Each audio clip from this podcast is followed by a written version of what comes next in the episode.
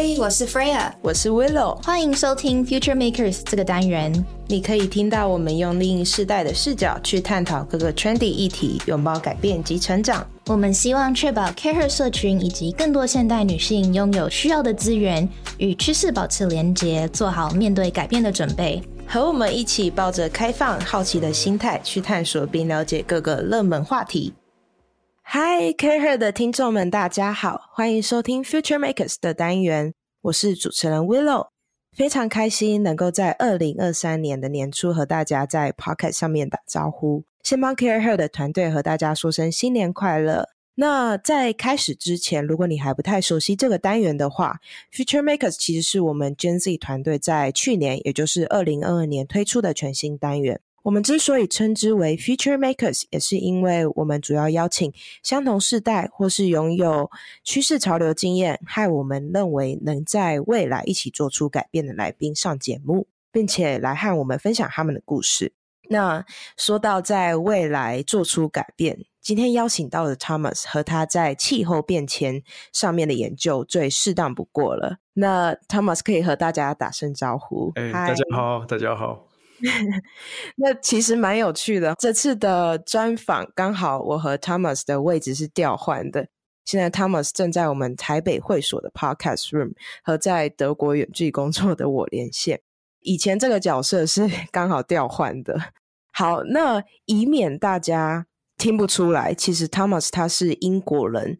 不过，他今天非常用心的，希望用中文和大家分享他在 BCC 台北台北市英侨商务协会 Women in Business Climate Action Taiwan 中撰写的报告。我们会把这次的主题聚焦在全球气候变迁的现况。那下一集的话，会由 Freya 以英文和 Thomas 讨论更多关于女性在气候变迁的角色。好。那我们先请 Thomas 简单自我介绍一下你的背景好了，以及是什么样的契机让你来到了 BCC 台北，更特别是在 Women in Business Climate Action Taiwan 这个部门。下午好，呃，首先我想感谢你们今天邀请我来这里。嗯，呃，我我来自英国南方的一个港口城市，然后我二零二一年九月就搬到台湾，所以我已经住了台北一年半了。我我正在政治大学念国际关系研究所，嗯，同时我刚在 BCC 台北实习完，而且我即将在英国在台办事处从事实习工作，嗯，实际上我的学生背景和工作经验和一般人相对不太一样，尤其是因为我从十一岁就开始学中文了。哦，原来。对，在我我在我以前居住的城市有一个华侨学校，来自中国大陆和香港的父母会送他们孩子上中文课，嗯，所以我从小时就开始了，呃，就是就开始学中文了，嗯嗯，也让我对亚洲文化一直都有特别感兴趣，嗯，很多年以后，我在英国诺丁汉大学学了西文跟当代中国学，在那段时段。呃，就是这个时候，嗯，我去过浙江宁波学中文了。哦，对，几年后我搬到了英国剑桥城市教外语，后来上了剑桥大学念硕士，那个时候专门是教育研究。毕业后我在广州工作过，那个时候我在一家非常大的教育公司担任过全球培训经理，嗯，所以我负责全公司的培训计划、入职计划。保持教学，呃，就是标准之类的工作。嗯嗯嗯嗯。不幸福的是，在新冠疫情突然爆发后，我得回到英国找工作。我究竟决定当翻译。嗯。基本上，我觉得，就是我决定来台湾的理由，是因为我想完全换行业。嗯嗯。我最大的兴趣领域包括保持环境、国际贸易和外交。哇。嗯，所以我很感恩台湾教育部给了我奖学金，能够来台湾念书。嗯嗯。不过，就是 BCC 台北的工作来说，因为我对就是国际贸易的兴趣，我去年与这家组织沟通了，跟他们说我想获得相关经验，所以争取到了就是这个单位工作了九个月的机会。嗯嗯。然后，由于我的就是专业研究背景和工作兴趣。我们的总裁 Richard 让我进行了这个研究项目。哇哦，所以呃，Thomas 应该是在前阵子刚好是在 BCC 台北完成了这个实习嘛，总共九个月。嗯，对对对，九个月。好，那谢谢 Thomas 的呃丰富的自我介绍。那其实这样，其实这样听下来，其实你的经历不管是在文化上面还是专业领域上面都非常多元。那还有不得不说，你的中文真的很好 哦，谢谢。我想，不管是在气候变迁这个议题上，还是国际贸易、教育等等的，你都能够以更嗯同理的角度去分析。那在问第一个问题之前，我也想和大家分享一下，为什么我们挑了这么硬的议题上 Future Makers 的单元。相信大家对京都议定书、巴黎协定，呃，这些联合国为了减缓全球暖化速度而制定的一些名词都不陌生。我们相信这是涉及每一个人的非常急迫的议题。那年轻世代更需要采取行动，因为很有可能这些气候灾难都会在不远的未来发生。那相信大家在新闻上面，还是在社群媒体上面，其实都有看到一些在世界各个角落不同的灾难。也就是说，我们想要什么样的未来，真的是取决于我们现在所做的一切。虽然刚刚说这是一个很硬的议题，但其实近年来讨论的趋势也慢慢从各个政府到企业，甚至民间也越来越多人对像是环保这块越来越有意识。其实甚至是从有意识到有期待。刚好之前我也和 Forest Stable 呃两位创办人聊到，他们认为环保是可以在生活中的细节被实践的。所以，希望现在在听的听众们能够停下来听听看这一集 Thomas 和我们对于气候变迁的看法。好的，那非常兴奋的想要听到 Thomas 对于呃接下来想要问的问题的回答。话不多说，我想要请问 Thomas，你在台湾国际女力气候行动，也就是你的这份在 BCC 台北写的报告中。里面有写到关于全球气候变迁的现况，能不能够请你简单总结一下研究结果？因为我也很好奇，在近年来不同的条约还有民间团体的施压，究竟我们是否正在朝向的目标走？也就是说，联合国 COP Conference of the Parties Twenty Six 的结论。就是他们的结论是，目标是希望将全球温室气体排放量在二零三零年前减半，还有在二零五零年达到近零，才可以将全球的温度控制在上升一点五度以内。在二零一五年联合国 COP 二十一峰会的时候，虽然一百九十四个国家签订了，嗯嗯，但是我们可以看去年全球温度其实上升了一点一度。这个变化已经导致了更强烈、更频繁的极端气天气事件。嗯。现在大多数科学界的成员同意，我们最近就是最近所见到的极就是极端天气，是因为人类的活动。嗯，在二零二一年，欧洲和美国遭遇过，就是遭遇过热浪、旱灾和野，就是野火，尤其在欧洲国家，对，条大河开始慢慢干涸了。对，因为刚好我目前待了德国南部一个叫做巴伐利亚邦的地区，到黑海下面右下角的黑海的多瑙河，其实目前都是处于人类有记忆以来水位最低的状态。那其实这一连串的连锁反应，像是渔业啊、农业、运输等等的，其实是非常可观的代价。嗯，对对对。另外，巴基斯坦遭遇过特别严重的洪水，嗯，这导致了超过一百万人流离失所。后来，日本、加勒比海、北美和菲律宾的这是大暴，这是大风暴越来越频繁。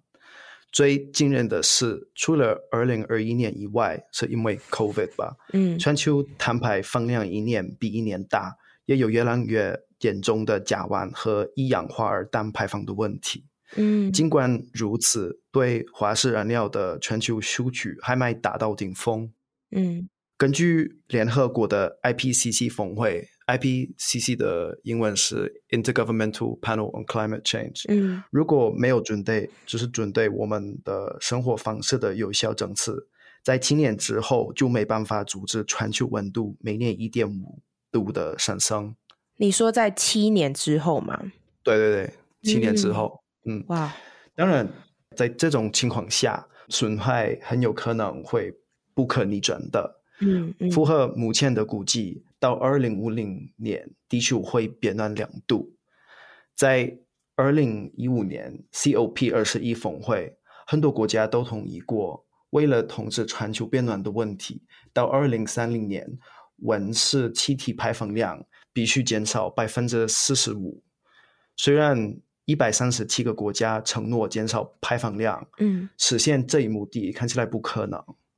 总之来说，尽管很多政府、公司和人们都更关注、更重视这个问题，就是我们可以说条约和协定，呃，好像跟我们的行动不太一致，嗯，所以我们自己的努力并不够了。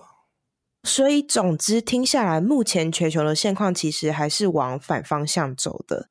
那我觉得第二个问题，我想要请问 Thomas，那在气候行动倡议上，那台湾这个部分做了哪些努力？那还有在二零三零前达到净零的目标路上，还有哪些挑战是我们可以看见的？一般来说，在亚洲地区，台湾算是环保领导者，不过它还有很长的路要走。嗯，当然，一个很明显的例子是全台垃圾回收系统，但是台湾其实还需要更严格的措施。嗯，从政府的角色来看，我们可以说，在台湾，就是在二零零零年就开始认真的关注这个问题。嗯，比如说，在二零零九年，台湾立法院通过了立法来促进可再生能源和能源多元化，为的是向低碳经济转型。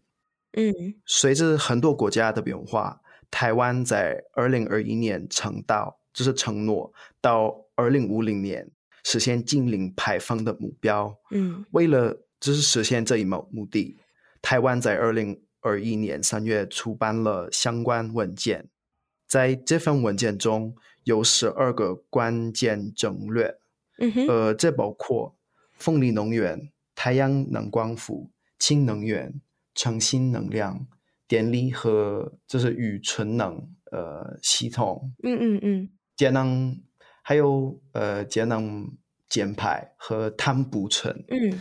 现在呢，台湾政府也准备实施全新的气候变迁因应法。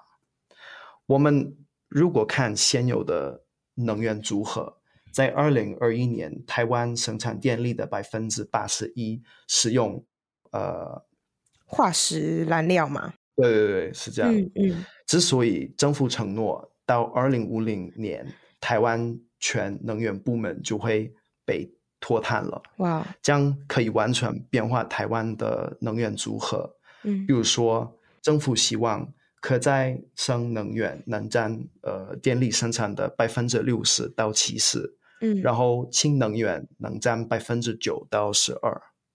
然后，不过，嗯，不过这也代表台湾更多的土地会被拿去建厂嘛？那其实这和环保人士的抗衡下，呃，改变台湾目前的能源组合。刚才你说的，希望能够可再生能源能占电力生产的六十到七十 percent，那嗯，氢能源能占百分之九到九到十二。对，那这样子真的是能够达到的吗？嗯，对敏仪来说。嗯，调查显示，区很多人支持绿色能源。嗯，不过保护人士反对有些太阳能和风能项目。嗯，他们怕对野生嗯动植物有害。而且呢，虽然很多台湾人当然关心环境，比较少人知道台湾依靠能源进口，也不知道电力主要是哪里来的。嗯，所以我们可以说台湾陷入困境，因为最近几年对能源的需求，呃。越来越大，这预示着能源紧缩。嗯，而且去年用电量增长了百分之四点五，这个变化蛮大的。嗯，我们可以假设是因为制造业和半导体行业，也是因为有些原在就是原来处在中国大陆的公司决定搬回去台湾。嗯，总结一下，在这方面上，台湾最大的问题是一边跟上能源的需求。一边远离煤炭的方法，嗯，对，而且当然很多人以为半导体行业是台湾最重要的行业。嗯嗯。更幸福的是，这个行业的很多龙头呃公司已经开始进行可持续性的运营。嗯，嗯嗯。同时向供应链和投资者施加压力来采取绿色措施。我觉得像你刚才讲的半导体行业啊，像我们之前有访问过的，像是 ASML，嗯，还有呃像台积电，他们其实都是像你刚才讲的，他们是希望开始能够为了可以更有持续性的运营，那他们也会向供应链还有一些他们的投资者等等的去施加压力，希望他们能够再更永续一点，他们的 process 能够再 sustainable 一点，嗯。那除了政府，刚才你讲的比较是在政府的角度，那我想现在在听的听众可能也会更想知道，企业们是如何推动台湾的气候的行动倡议。我们的研究调查显示，很多公司组织觉得政府的政策不足，嗯，但是这些公司为了应对气候变化，已经开始呃改变自己的操作。根据我们 BCC 台北的调查结果，百分之八十的公司已经采取措施来减少对环境的影响，这包括员工在就是工厂场所的行为，也有串公司政策。嗯，确实，这点其实能在 CAREhER 的会员社群中听到。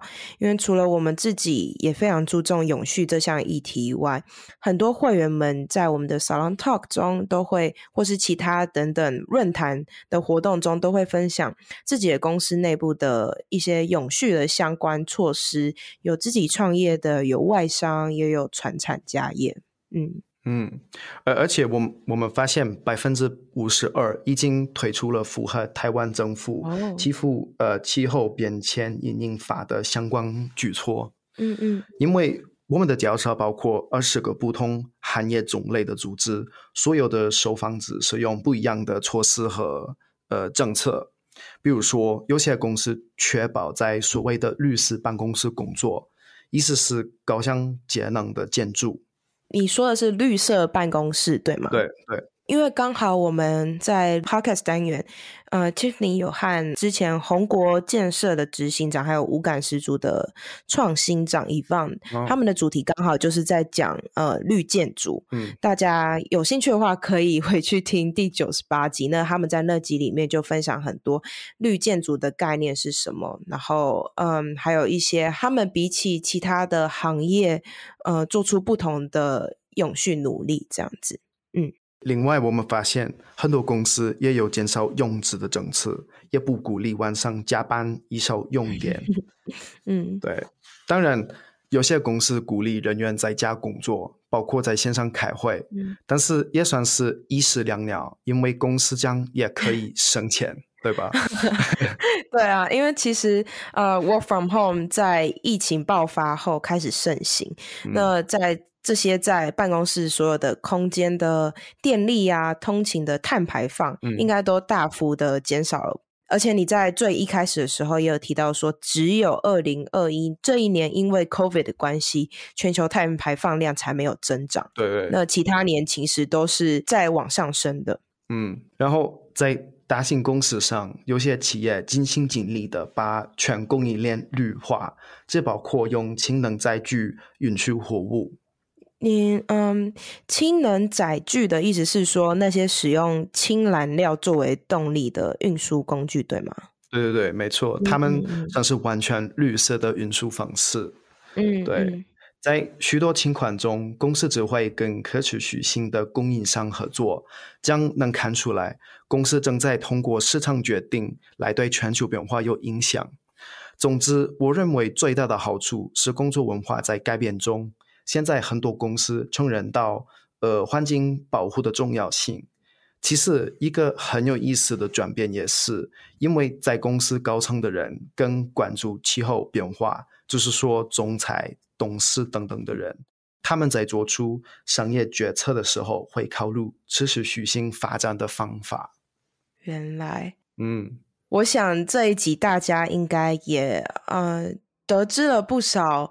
我们现在在不管是全球的视角，现在气候变迁的状况，还是在台湾政府的角度，还是在目前大家所待的企业，还有产业界等等有关气候变迁的一些议题，非常谢谢 Thomas 今天和大家的分享。非常期待下一集你和 Freya 在女性在气候变迁上面的更多的讨论，我自己个人非常的期待。嗯，好，谢谢你，谢谢，谢谢 Thomas 来我们的节目，谢谢，拜拜，拜拜。嗨，大家喜欢这集的内容吗？欢迎在 Apple Podcast、Spotify 或本集描述中最底下的连接帮我们评分留言，让我们知道你的想法。除了 Podcast 外，CAREhER 更策划了很多很棒的线下活动，每个月都有各式主题活动，从小型亲密的商业主题 Salon。到集结商业领袖的大型论坛，甚至是夏日论坛，以及是年末会员专属的 Gala 餐会。透过这些活动，会员还能独家享受 Think Tank 内容以及邀请制的圆桌聚餐。更多详情，请点击本集描述中成为 CAREhER 会员了解。